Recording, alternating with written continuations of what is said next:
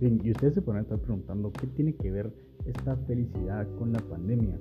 Muchos de ustedes pueden decir, no, es que yo era más feliz antes de la pandemia, pero es cierto que la pandemia vino no solo a causar males, sino a traer bienes. O sea, hubieron muchas familias que se vieron reconectadas porque tal vez trabajaban mucho y no tenían tiempo para pasar con sus hijos, tal vez la mamá tenía mucho trabajo, tenía mucho estrés, mucha acumulación de quehaceres, no tenía la oportunidad de reírse con sus hijos en la sala, o ver una película, o leer un libro, o decirles te amo en la noche, o leerles un cuento. Igual pasa con los papás.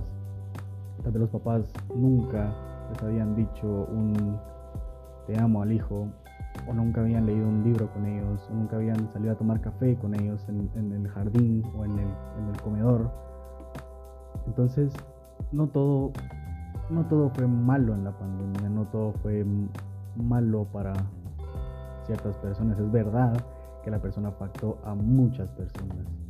Afectó significativamente, la violencia aumentó, el maltrato aumentó, el alcoholismo aumentó, pero también hubieron cosas buenas.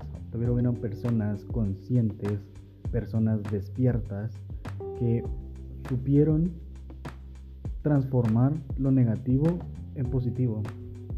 Supieron aportar a sus seres queridos, supieron sacar su energía que tienen dentro, todo ese amor, todo ese cariño, toda esa valoración, todas esas palabras positivas, todas esas palabras de motivación, todo ese tiempo de calidad, todos los nuevos hábitos, hacer ejercicio, todo, todo eso se lo propusieron y lo supieron aplicar con sus familiares. Entonces, si nosotros buscamos ese estado emocional de felicidad, el cual ya mencioné en el anterior podcast, en donde tenemos que movernos, tenemos que crear, tenemos que innovar, no tenemos que ser estáticos, no tenemos que ser...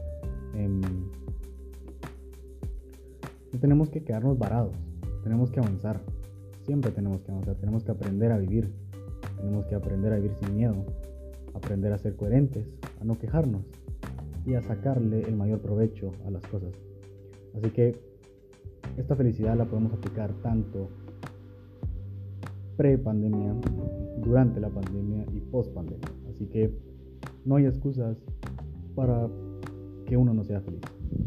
La decisión está en uno. Así que sin nada más, nos vemos en clase.